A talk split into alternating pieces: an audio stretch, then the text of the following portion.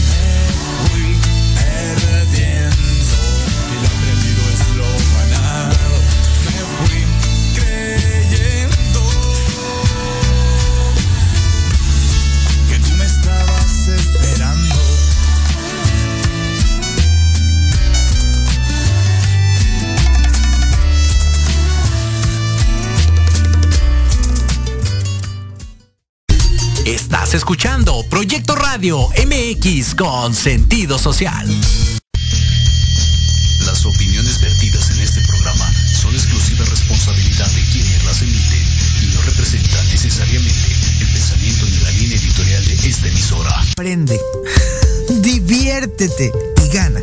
En tu programa, Mejorarte. Soluciones prácticas de nueva generación. Porque en la vida lo que no mejora, empeora. Y la diversión también suma. Y recuerda, nuestra supervivencia depende de nuestro nivel de competencia. Comenzamos.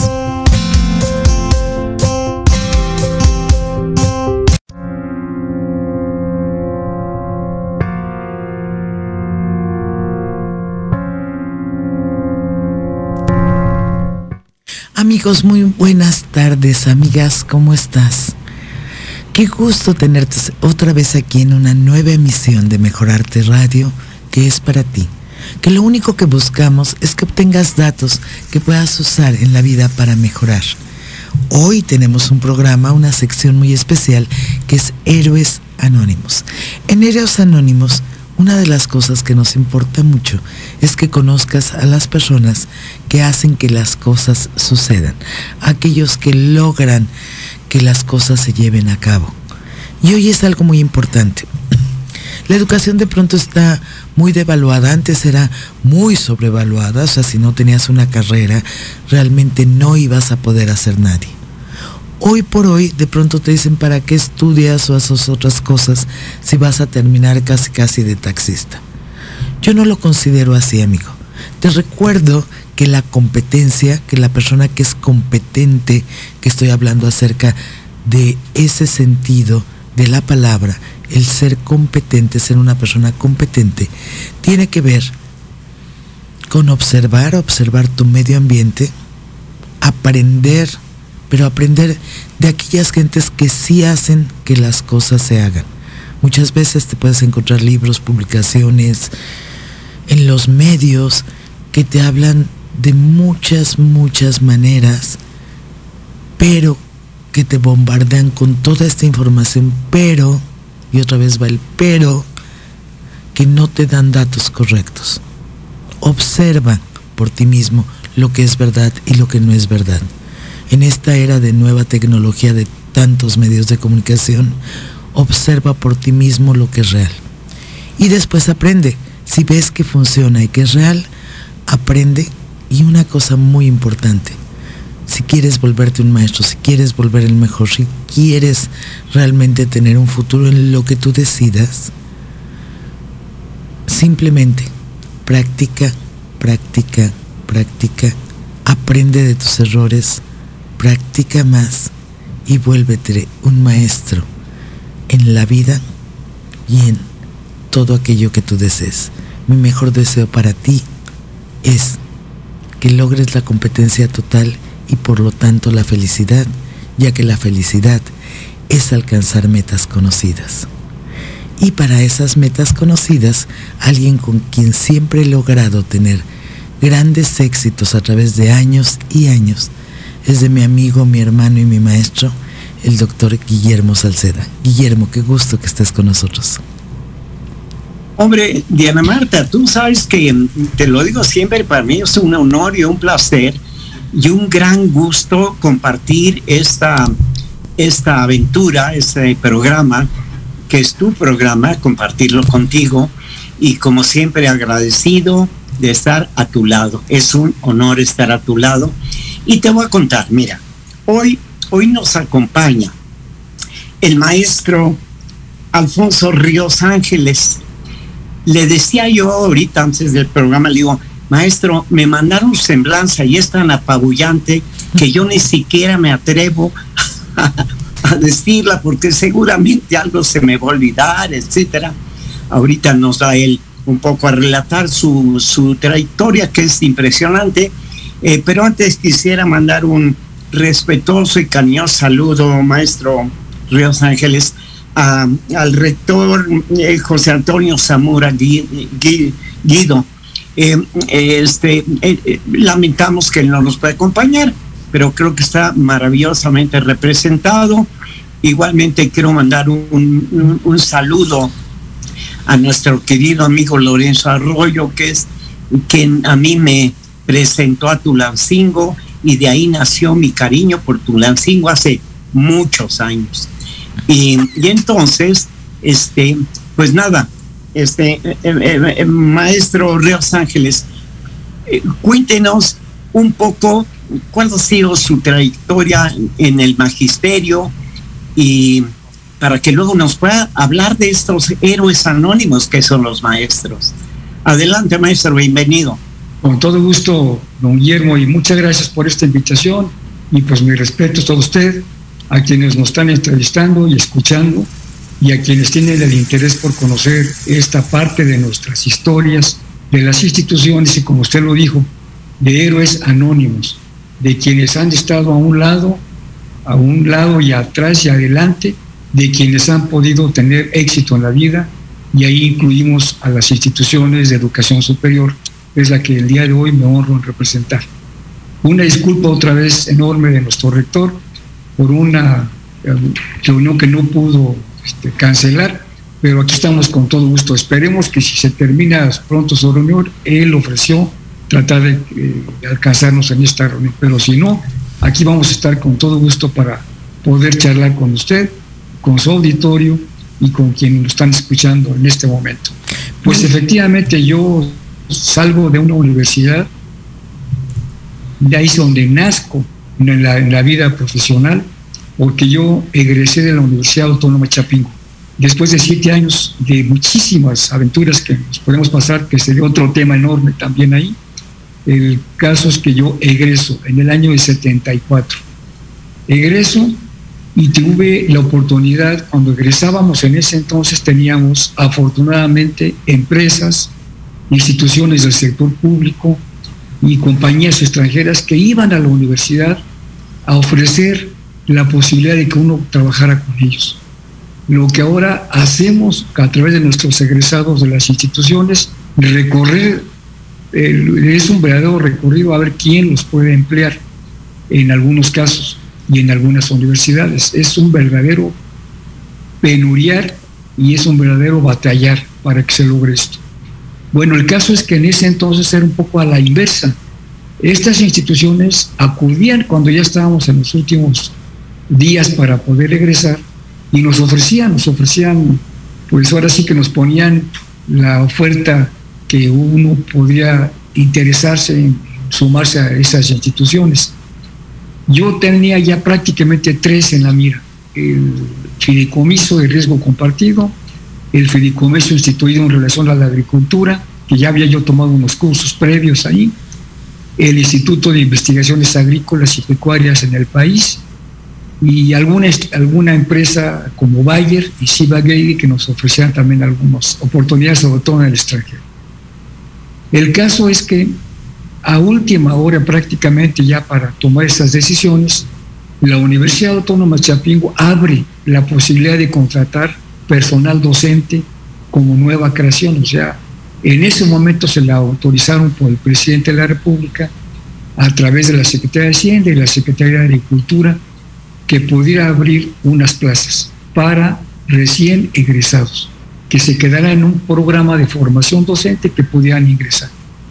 Pues yo platico con el que fue mi tutor, me muestra la posibilidad, la ruta que estaban planeando en la universidad, y pues se me hizo muy atractivo, sobre todo el poder seguir estudiando.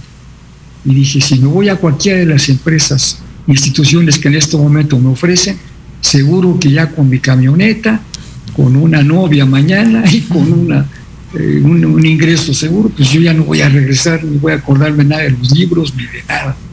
Entonces me dije, pues me voy por esta ruta, ganaba un poco menos de lo que me ofrecían las demás y pues me quedé en la Universidad de Chapingo. Así nací, como profesor de tiempo completo, en formación.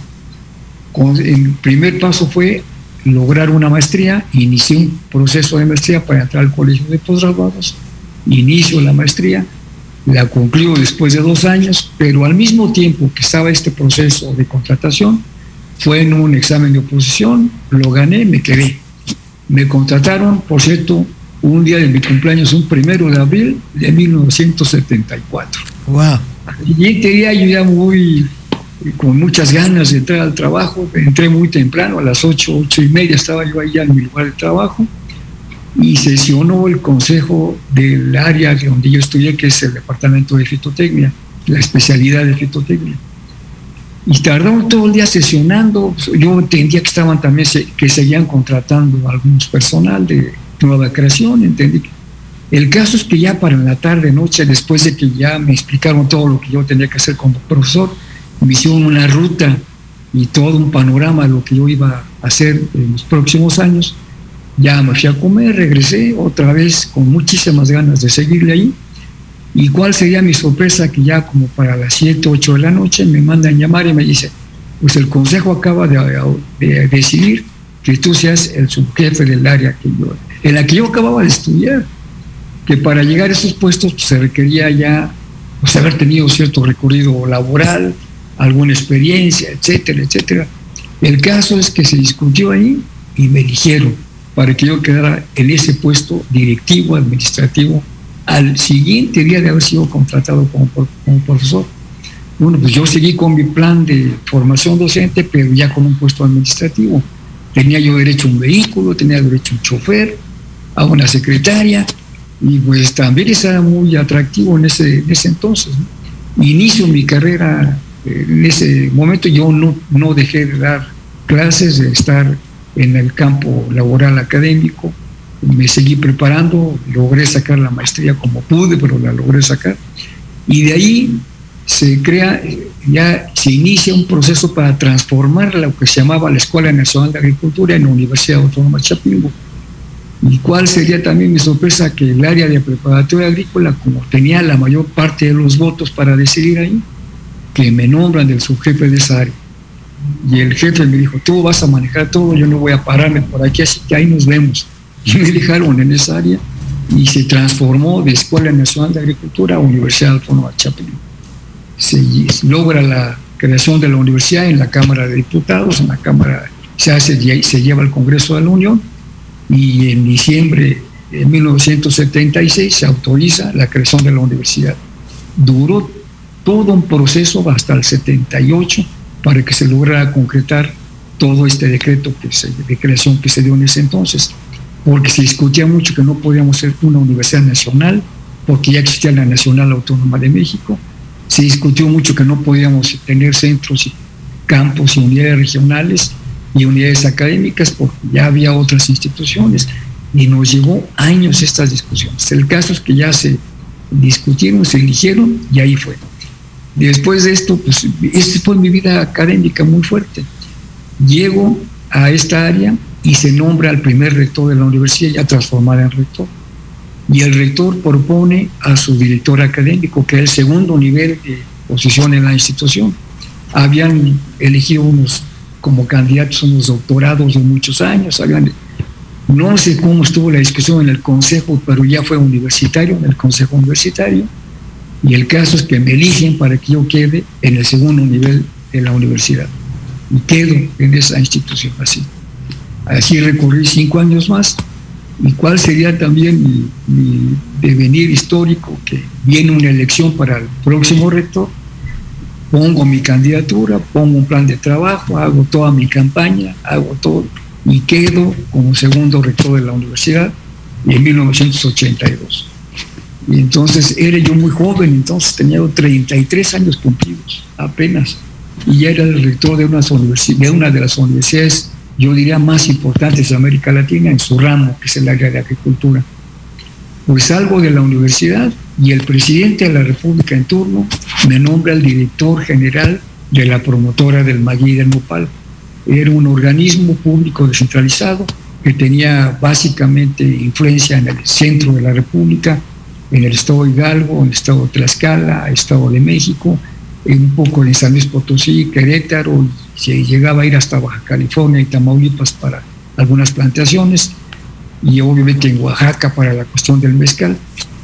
Pero el caso es que de, ahí, de ese puesto administrativo también, y termina, me sustituye un exgobernador, en ese entonces un exgobernador de Hidalgo, no Osvaldo Cravioto Cisneros, fue el que me sustituyó, y me voy en el área de Agricultura Federal, a la Secretaría de Agricultura Federal. Ahí sigo mi rumbo laboral. Ya en ese entonces pues, me nombraron director del Servicio Nacional de Inspección y Certificación de Semillas, después estuve en otra acompañando al subsecretario de Agricultura y que se crean las subdelegaciones de agricultura en todo el país y me dijo el subsecretario que te quisiera mandar a crear una subdelegación, elige el estado que más te, te parezca que tú puedes estar ahí. Pues yo me quería a Sinaloa, Culiacán, porque me habían dicho que las muchachas están muy bonitas allá y que no sé cuántas cosas, yo me quería para allá. Ya cuando mi boleto de avión y con todo, llego con el subsecretario, me dice, ¿cuál estado elegiste siempre? Culiacán. Digo, en Sinaloa voy a Culiacán. ¿Y por qué Sinaloa? Es que, no sé, pues la agricultura está muy avanzada y que yo quisiera... A ver, a ver, ¿tú de dónde eres? Pues del estado de Hidalgo. ¿Y qué te vas a hacer allá? No, pues es que, mira, no, no, a ver, que lo mande a la estado de Hidalgo, a ver, vete a Pachuca mañana mismo, te presentes con delegado, ya te pones a crear la subdelegación. Y pues ahí me mandaron al Estado de Hidalgo, me tocó crear la subdelegación de Agricultura, estuve otros cuatro años en este trabajo, entra el gobierno de Murillo Caram en el 93, y ya en la campaña, ya un poquito antes de que tomara posición, me manda a llamar el candidato en ese entonces y me, empiezan a preguntar cosas de estadísticas de agricultura y de cómo hacer esto, qué opinaba yo, esto otro, que el caso que me dice, te me vas a acompañar al secretario de Agricultura porque quiero que tú puedas crear el Consejo Estatal del Café en el Estado. quiero que ese sector se le apoye, no sé qué. Y me tocó crear el Consejo Estatal del Café. Me estuve todo el sexenio del liceo Jesús Murillo Caram, terminó y inició el sexenio de Manuel Ángel Núñez Sote, me ratificó en este mismo puesto, otros seis años más. Terminé estos seis años del gobierno del Estado y llega otro gobernador, llegó, en ese entonces llegó Miguel Osorio Chón, y me nombraron asesor en la coordinación de asesores del gobernador, después me nombraron subsecretario en el área de agricultura, después me regresaron a desarrollo social y de ahí me mandaron ya con otro gobernador, ya con el actual, estuve todavía con el gobernador este, Paco Olvera, me mandaron tres años a la Cámara de Diputados Federal, estuve como asesor de la Comisión de Agricultura, me tocó ver todas las el proceso del poder legislativo es interesantísimo, por cierto, eso. Hablando de héroes anónimos, hay gente que no duerme ahí, que llegan a las 4 o 5 de la mañana para preparar información estadística, para preparar la información cotidiana, hasta de la prensa, lo que tiene que conocer el área de los diputados. Yo estuve con el presidente de la Comisión de Agricultura y pues me tocó trabajar todo ese proceso para aprobar los presupuestos a nivel nacional para todo el país y pues nos visitaban gobernadores, nos visitaban senadores, nos visitaban diputados, nos visitaban este, delegados de agricultura, secretarios de agricultura, Y pues es un proceso largo también ahí, interesantísimo. En la Cámara de Diputados es otro mundo eso, es increíble lo que se vive ahí. Y de ahí me reincorporo al gobierno del Estado, ya con el gobierno de Omar Fayad, y me mandan a la Secretaría de Educación Pública, una dirección general, que es por el área de vinculación y fortalecimiento institucional, y de ahí, de, la, de esa me manda como secretario académico en esta institución de la querida Universidad Tecnológica de Tulancingo, don Diego. Así que muy brevemente aquí estamos en este momento para hablar de Y puedo asegurar, este, con todo respeto, que fue muy brevemente, porque todas las historias que usted debe de conocer y todo lo que nos ha comentado es un instante de todo lo que usted ha logrado. Le quería preguntar, son dos cosas que le voy a preguntar, pero una de ellas es, ¿cuál cree que haya sido su mayor logro con el alumnado? O sea, que, que, les, ¿qué les dejó, qué les dio a los alumnos? ¿Qué les está dando hoy por hoy?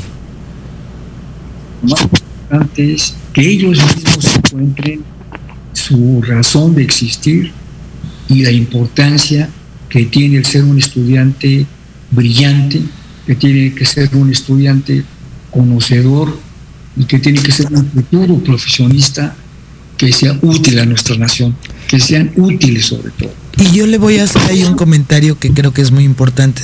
Mis mejores maestros y la gente que dejó más huella en mi vida son aquellas personas que como usted tienen esta vocación dicen cosas como el discurso, no el discurso, sino las palabras, el resumen en breves palabras de lo que dijo de sus alumnos, porque ya no los maestros, desgraciadamente, ya no he visto que me respondan en muchas ocasiones esto.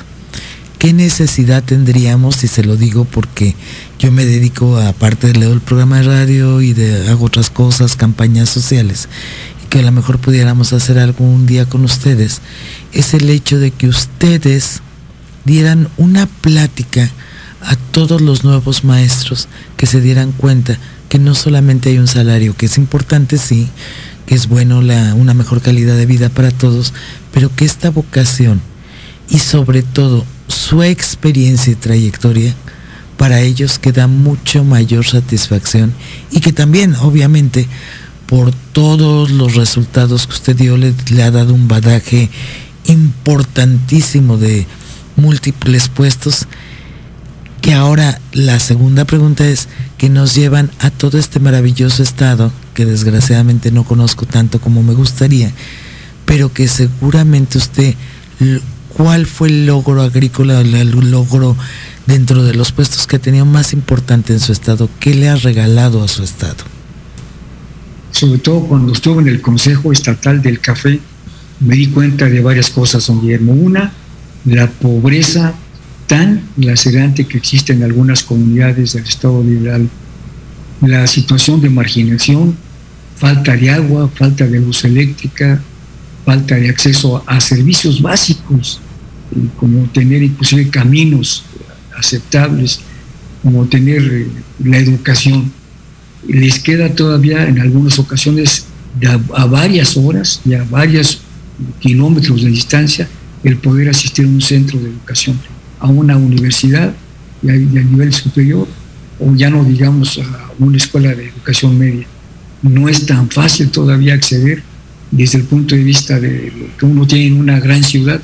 Los que estamos en una ciudad no valoramos muchas veces lo marginado en que se encuentran muchas familias y cuando carece de vital, forma más elemental como es el agua. Por ejemplo, cuando uno abre, la llave y lo tiene ahí inmediatamente, cuando en algunas ocasiones tienen que ir a un pozo o tienen que ir, si bien les va, a una toma en, el municipio de irse hasta su casa con ese balde de agua para poder elaborar alimentos, para poder lavar su ropa, para poderse bañar. Ahí es donde uno dice, pero ¿qué, qué está pasando? ¿Por qué no hemos logrado aquí todavía satisfacer esas necesidades? Entonces, ahí es donde uno dice, si organiza un productor que pueda producir bien lo que está haciendo, que se pueda dedicar con cariño, con amor y sobre todo con cuestiones técnicas favorables que a él le beneficien y pueda lograr un mejor precio, un mejor producto que lo que él está cotidianamente haciendo, pues entonces va a tener mejores oportunidades para él y para su familia, para que su familia el día de mañana pueda acceder a un medio de educación, a una institución que les brinde esta oportunidad. Esta institución, la Universidad Tecnológica de Tulancingo, tiene una unidad académica actualmente en Santa Úrsula, municipio de Huehueta, en la zona de Tepegua. Es increíble que son de, en kilómetros de la universidad, exactamente a nuestra unidad académica, son 100 kilómetros, prácticamente. 99.3, 100 kilómetros. ¿Sabe cuánto hacemos de camino de la institución en, en clima bueno y con caminos aceptables? más de dos horas y media, cerca de tres horas hacemos. Se dará usted una idea de una cosa. Si ese mismo kilometraje lo tiene de Tulancingo a la Ciudad de México, en 100 kilómetros, lo recorre en una hora, una hora y media. En la mitad de lo que usted recorre por acá. Entonces, ahí le digo a todos, ¿cómo está el acceso siquiera para poder llegar ahí? Para poder llevarse una plática, para poder llevar algo a esa, y bueno, sí, tiene razón. o sea, qué importante es esto. Nada más que nos vamos a ir ya a un corte.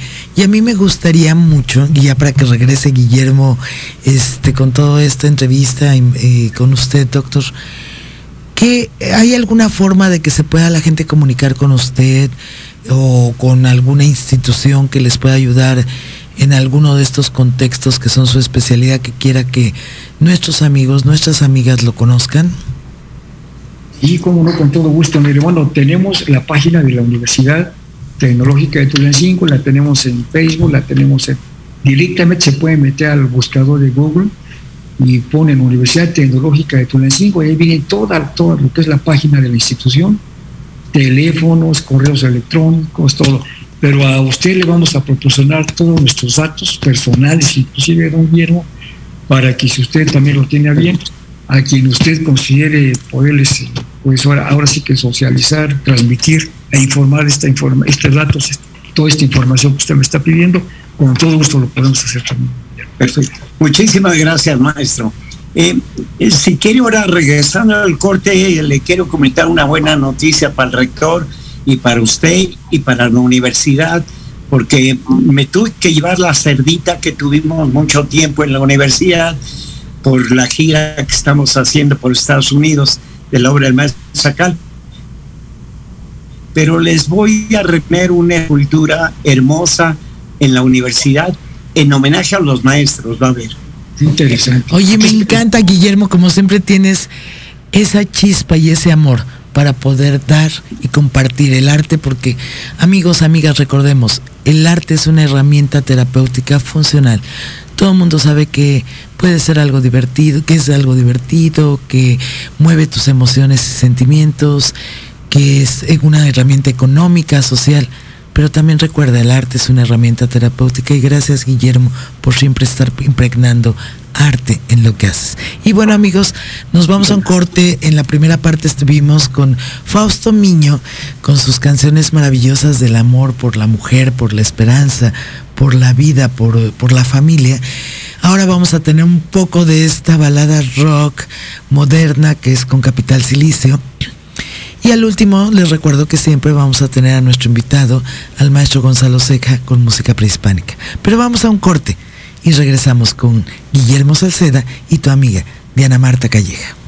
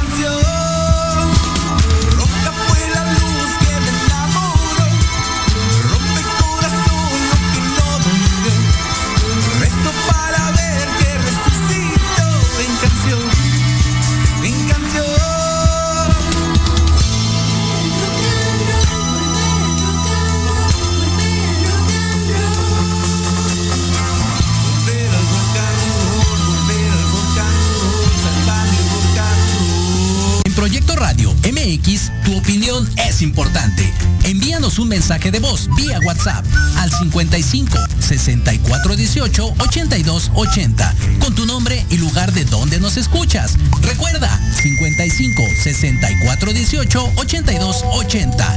Ahora te toca hablar a ti.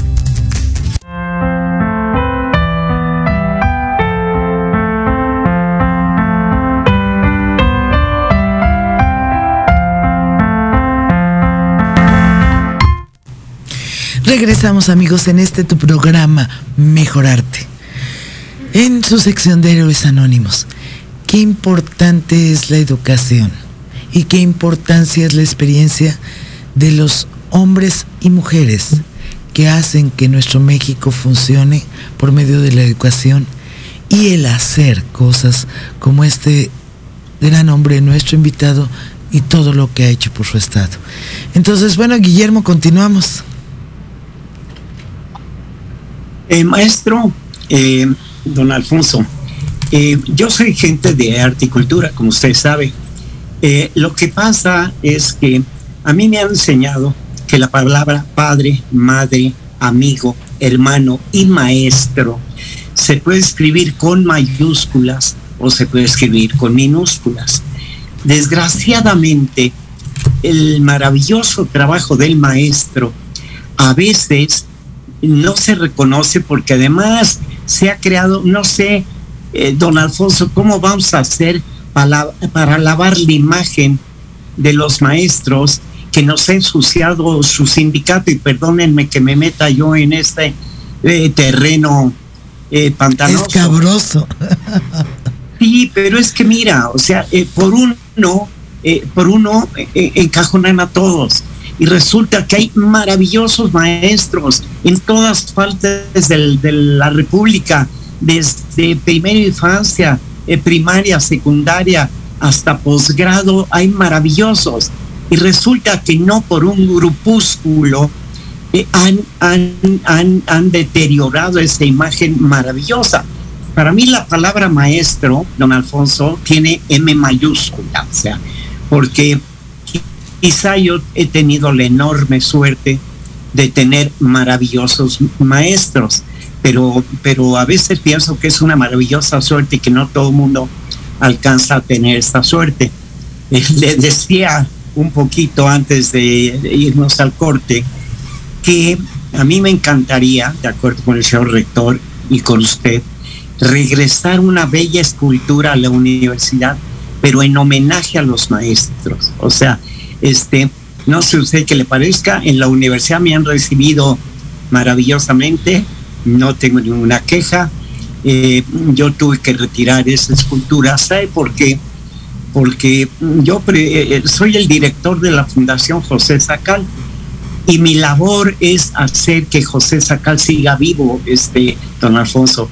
Y entonces tenemos una gira con su obra por todos los Estados Unidos, este, y mi trabajo es que siga vivo. Y la cerdita la necesitábamos para complementar ese, ese trabajo.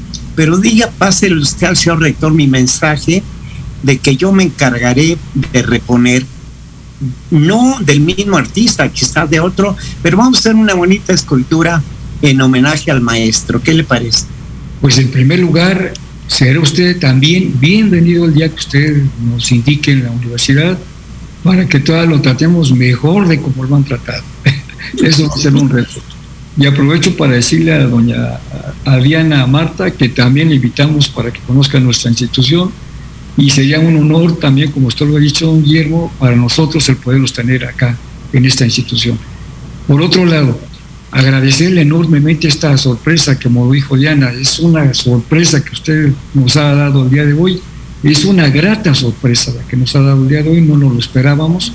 Y pues ojalá que con motivo de esa escultura, que el día que usted tenga bien decidir cuándo nos la lleva o tenemos que ir por ella, lo que sea, llevarla a la universidad, pues que nos acompañara usted a su inauguración, a su, a, su montaje, a lo que tengamos que hacer ese día, una ceremonia, como lo hicimos en la, aquella ocasión para la escultura de José Sacal, y que pues efectivamente que tenga eh, la comunidad la oportunidad de conocer parte de lo que es la cultura, la cultura de, de artistas que se han hecho famosos y que ahora, hasta como lo estoy viendo, están trascendiendo a otras fronteras y que tenemos la oportunidad de ser pues el bonito recuerdo de haber dicho que ahí tuvimos una escultura de este famoso autor.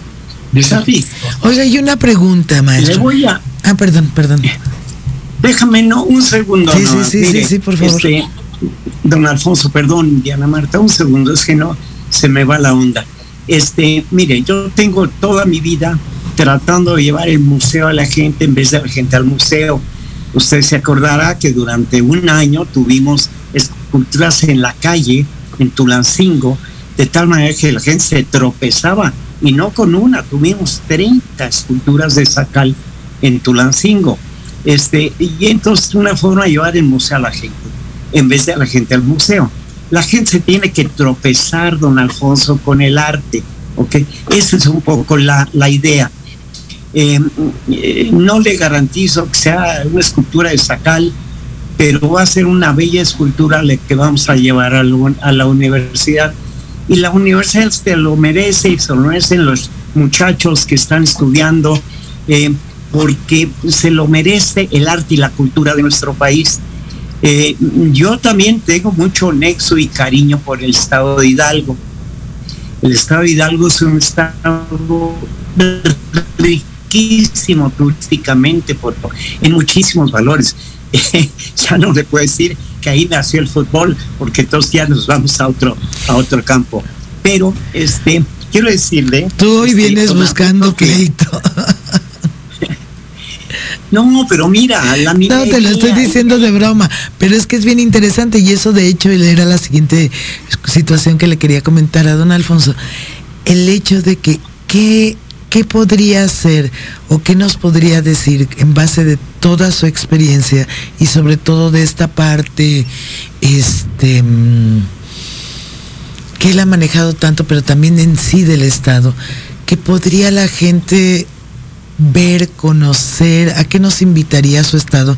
Y por otro lado, esta parte que, o sea, que te lo dejo ahí como, como un foco rojo, Guillermo, que yo sé que se va a volver amarillo brillante dentro de poco, que volver a poner como esculturas dentro de toda la ciudad, que la gente se encuentre, se encuentre con las esculturas, con un concierto, con un baile, que la gente se tropiece y pueda acceder a cosas artísticas que nunca ha podido acceder por miedo. Mucho lo he hecho con la Orquesta de Cámara de Bellas Artes y con otros artistas que los niños nunca habían oído una orquesta o que no han oído un concierto de piano o que no han visto un ballet. No sé, hay muchas ideas que por parte de Guillermo siempre son interesantes, pero usted, don Alfonso, que sí nos diga qué deberíamos ir a hacer para apoyar y disfrutar de su estado. Creo que es muy importante, Diana, el que se siga motivando, como usted dice, no únicamente en el aspecto del conocimiento teórico, técnico que tienen las instituciones, sino en el aspecto cultural. No estamos convencidos de dos cosas. Una, si la persona es preparada y si es culta, si conoce el arte, no tendríamos violencia en el, país. Claro. Así yo lo digo. Esto evitaría, nada más con que nos evite esto, sería la garantía de vivir en paz nosotros. Simplemente por esa razón lo deberíamos hacer. Pero la otra, el hecho de tener el conocimiento de quienes te están esforzando por hacer esto, por hacer el arte, por divulgarlo, por divulgar lo que ellos ven, cómo lo ven. En la Universidad Autónoma de Chapingo está una famosa que le la capilla, una réplica de la capilla Sistina desde el punto de vista de lo que es la obra de Diego Rivera Diego Rivera en 1924 lo pintó, acompañó con varios pintores en ese entonces, muralistas, fue Pablo Higgins, uno de ellos, que yo tuve la oportunidad de conocerlo y de, recibirlo en la universidad. visitamos la capilla y le dije al maestro, como nadie lo ha escrito esto, eh, Diego lo, pintó, lo, lo trazó, aquí están los murales, pero no hay un escrito que diga qué es el significado. Y volteó y me dijo, es que no lo necesita. Está hablando, esa es una, haga de cuenta que lo entendí así como si fuera una película que uno fuera recorriendo. ¿Y qué quieres que te explique? O sea, están los ricos de ese entonces, los campesinos, los mineros, el arte, lo que es producción, la, la, la, productividad, y luego fusionado en medio, en medio, en medio de la parte como si fuera una iglesia, digamos, la capilla, lo que fue su esposa Gloria Marín, que era la esposa de Diego en ese entonces, embarazada y pues digamos, este, simbolizando la fertilidad, que es lo que hacía la tierra, ¿no? Bueno, esos, esos juegos de, de, lo que es la cultura, con el, con el conocimiento técnico, con el conocimiento científico, de lo que era la energía eléctrica, la energía producida por el viento, por el agua, eso es lo que, los, lo que plasmó. Y lo que dice Diana, ¿qué deberíamos de llevarles?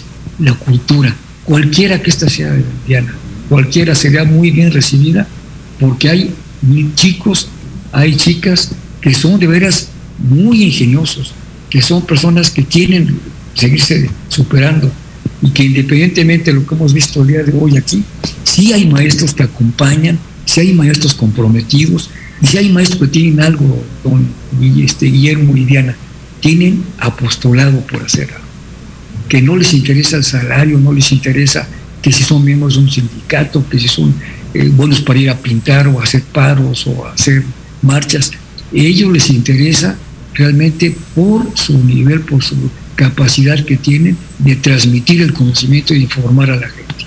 Nuestra función es esa, formarlos, formar a los estudiantes. ¿Cómo?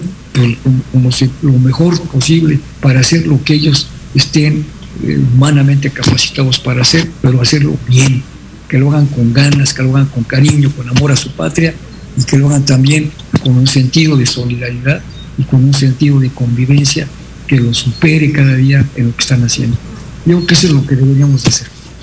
Don Alfonso, un tema que me, eh, que me preocupa y me interesa. Cuando yo era chavo, yo fui a la escuela a recibir formación. Actualmente los jóvenes van a la escuela a recibir información. O sea, eh, ¿qué hablamos de los valores en casa? O sea, eh, ahí es donde tiene que recibir este, la base. Y efectivamente luego dirigirse a las aulas a informarse. Pero nos está faltando ese punto en el cual eh, la familia no, no forma. Entonces, ¿qué podemos hacer ahí, este, don Alfonso? Fíjese que es un tema para mí toral, don Guillermo, que ha tocado usted el día de hoy, porque efectivamente, si tenemos familias disfuncionales, si tenemos familias, simplemente el fenómeno de la migración que estamos viendo con la noticia de Antierra ayer, con ese tráiler, además llama cincuenta y tantos este, muertos ahorita ahí en San Antonio, Texas. Esta tragedia humana que es la migración, esta situación, imagínense que el padre o la madre tuvieron que ir y dejan al niño ahí encargado casi casi con la tía o con la abuela o con alguien ahí, pues ya la familia se perdió. ¿Cómo le pide a uno, a esa familia, que eduque a sus hijos. Si lo que están buscando es la supervivencia y lo que están buscando es ellos pues, traer un, ingreso mejor que el que obtienen en su lugar de origen. Eso es precisamente la tragedia humana que traemos en muchas partes del mundo, no nada más aquí, desgraciadamente. Entonces, ¿qué tendríamos que hacer? La escuela, desgraciadamente, tampoco no puede suplir la formación desde que nace un ser humano. Nosotros formamos, efectivamente, formamos, para que sean capacidades, para que tengan competencias, para que tengan habilidades y logren ser buenas personas eh, eficientes en lo que se han preparado. Pero desde que nacieron, si no nacieron en un familiar que les permita tener esa oportunidad de convivir con un papá, con una mamá, que les permite convivir con un amigo, con un abuelo, con una tía, con un hermano, con una hermana que les permita tener esa convivencia, imagínese qué tipo de individuos vamos a formar, como usted lo dijo. Más bien están deformados en muchos aspectos, ¿no? Y eso sí es muy, muy, muy, muy grave en nuestro país. Fíjese qué triste. Hace muchos años eh, yo tuve un amigo eh, que era procurador de, la República. Y entonces eh, con él se nos ocurrió poner talleres en las penitenciarías para que los internos tuvieran una forma no solo mejor de vivir, sino de obtener un, pues, eh, un conocimiento, que supiera hacer algo. Y empezamos, imagínense que trajimos técnicos de Temuaya que les enseñaran a hacer unos tapetes, era muy, muy, muy interesante. Y, y yo convivía a veces con ellos para saber qué hacían y uno me dijo, mire, eh, si usted nace de madre prostituta, de padre alcohólico, que a veces ni los conoce, eh, se roba su primer bolillo a los seis años, es imposible que llegue usted a maestro de la universidad. Entonces, somos carne de prisión, me dijo, y a mí se me discó el pelo. Eh, y yo lo que trataba era darles a los, a los internos, una formación para que cuando salieran supieran hacer algo, que, con qué ganarse la vida, ¿no? Este, pero bueno, luego entró la política de por medio. Pero antes que se me olvide, Diana Marta, este, don Alfonso, es que usted dijo algo muy curioso de lo que hace la cultura. Mire, tengo una escultura del maestro José Sacal en la avenida Juárez, frente exactamente al hemiciclo a Benito Juárez. Esa escultura la tuve en Tulancingo, quiero decirle que con muchísimo éxito, no sé si usted recuerda al gorila con banjo. Bueno, ese gorila con banjo está ahorita en en la Avenida Juárez, enfrente al hemiciclo. Bueno, hay manifestaciones terribles, van destrozando todo, pintan, eh, eh, queman la puerta de, de, la capilla de Corpus Christi que está en, en donde está el gorila. Pues, ¿qué cree? Que al gorila no lo tocan. A ver, este, a mí me llama muchísimo la atención, pero quiere decir que la gente no violenta a veces lo que ellos puedan considerar una, una obra de arte, sobre todo si la adoptan. Ya no le puedo decir cuántas gentes se han fotografiado en la, en la escultura. Bueno, esa es parte de llevar el museo a la gente y que la gente se tropiece con la cultura. Diana Marte dijo algo importantísimo, dijo algo importantísimo, llevar la música, la danza, el canto, pero, pero ahí donde se necesita, o sea, eh, a mí me impresionó, por ejemplo, la calidad de la orquesta de los Miches en Oaxaca, es, es increíble, o sea, cómo, cómo lo han manejado. Yo lamentablemente siempre jalo un poco agua a mi molino, este don Alfonso, como, como podrá observar. Este, pero porque pues me he ganado la vida así hace 55 años, entonces está bien difícil que a esas alturas del partido cambie mi, mi chip. Mm. Pero a la vez trato eso de, de, de, contagiar a la gente de arte, de cultura, de belleza sobre todo. Y eso es bien importante. Así eh, es. Yo le aseguro, sí, Dime, jefa. No, ah, no, jefa, jefe, por favor. Este, no, y te estaba comentando que así es. Y de hecho está, aquí te había comentado, que nos quiere invitar el día de mañana a un evento magno que va a haber en el Palacio de Chapultepec. En el Palacio de Chapultepec, este gran personaje que está con nosotros, que rápidamente nos va a decir, o sea, nos va a invitar a este evento, este gran personaje, este gran amigo, este gran líder social que trabaja por las instituciones que hacen el bien a la sociedad, de vez, en vez hace eventos en el Palacio de Chapultepec. Imagínate ir a ver un evento al castillo de Chapultepec, al castillo. Entonces rápidamente un gran amigo, un gran líder, alguien que admiro enormemente, que es el doctor Francisco Villa, nos va a invitar a su evento del día de mañana. Hola, ¿qué tal? Buenas tardes. Digo, siempre es un gusto, un gusto estar aquí en esta, en esta cabina contigo, que eres un referente de, muchas cosas. En este caso, pues de la música que estoy escuchando, que hay que llevarla a los hospitales a todos lados, porque es un alimento al espíritu. Bueno, yo les quiero invitar mañana que dentro del marco de los 144 aniversario del general Francisco Villa, tenemos en el castillo de Chapultepec unas actividades, precisamente mañana tenemos una conferencia eh, por una gran historiadora de Querétaro, Beatriz Chávez Chávez, y también está la exposición del general Francisco Villa en la sala Toma de Zacatecas. Ahí tenemos pinturas de Raúl Anguiano, de Octavio Campo, de Tere Galván, de varios maestros también ahí tenemos ahí de grandes pintores y sobre todo también tenemos algún utensilio de que se usó en la hacienda de Canotillo. Wow, Guillermo, doctor, tenemos que acompañar a, nuestro gran y querido amigo, el, doctor Francisco Villa, porque de verdad... Este... ¿A qué hora es, Pancho? Este... Pancho, ¿a qué hora es? Te mando un abrazo muy grande. Igualmente, siempre es un gusto escucharlo. Es a las 12 del día en el Alcázar del Castillo de Chapultepec. ¿Y cómo pueden llegar nuestros amigos? ¿Simplemente llegan? Sí, que lleguen, desde, que nos manden un WhatsApp para que entren como invitados y no se les cobre la entrada. Ah, ok, entonces amigos, amigas, el Facebook del doctor Francisco Villa y Betancura y lo pueden, le pueden mensajear, le pueden mandar un mensaje y además también pueden seguir toda la obra social que él hace y todos los eventos, porque de pronto tiene conciertos, ópera, este, música, danza. De verdad, conferencias, conferencias para los niños, niños y adolescentes. Niños y adolescentes, sigan a este maravilloso hombre y gran amigo para que se enteren de todos los eventos que no tan solo hacen el castillo de Chapultepec. Doctor, de veras, qué honor tenerlo con usted. No, por favor, gracias. Entonces estabas diciendo, Guillermo, que ya casi nos vamos. Sí, bueno, mira, tú sabes que cada vez, este, don Alfonso, antes de terminar el programa, yo invito a todo el mundo, a usted en primer lugar, eh, a nuestro próximo programa del próximo miércoles.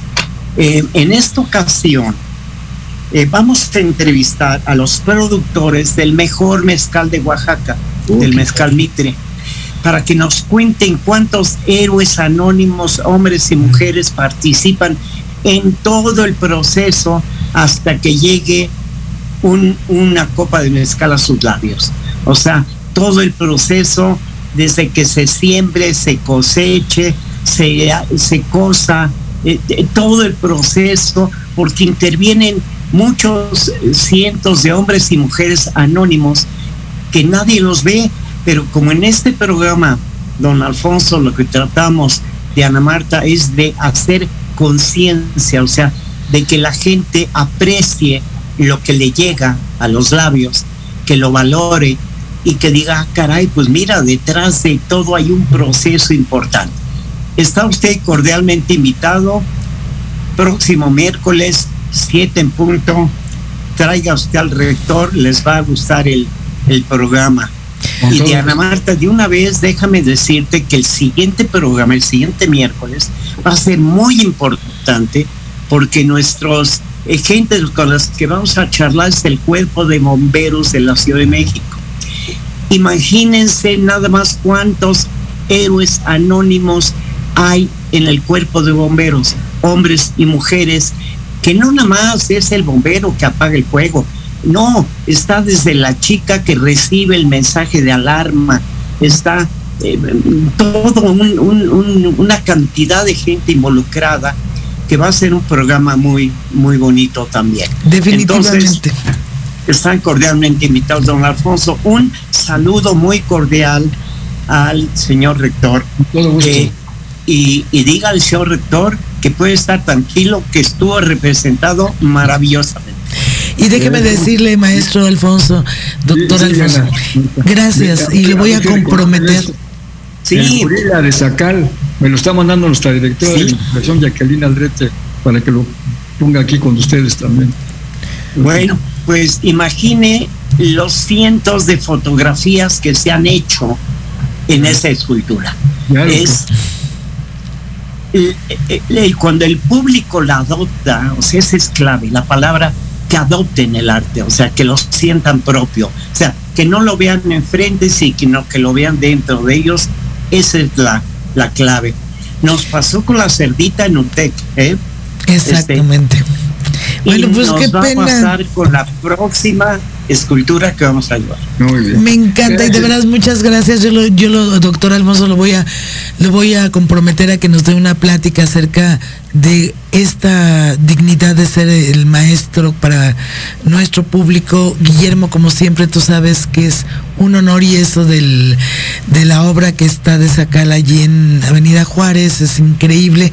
Doctor Villa, muchas gracias por estar con nosotros y mañana, acuérdense, en el Alcázar del Castillo de Chapultepec.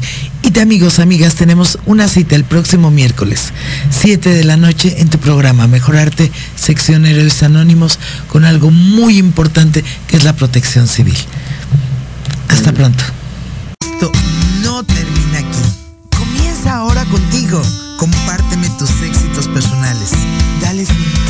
A lo que realmente multiplica en la vida. Estoy aquí para escucharte, orientarte y recibir tus sugerencias en Facebook arroba Diana Marta Calleja. Nos escuchamos el próximo miércoles de 7 a 8 de la noche en Proyecto Radio MX.com.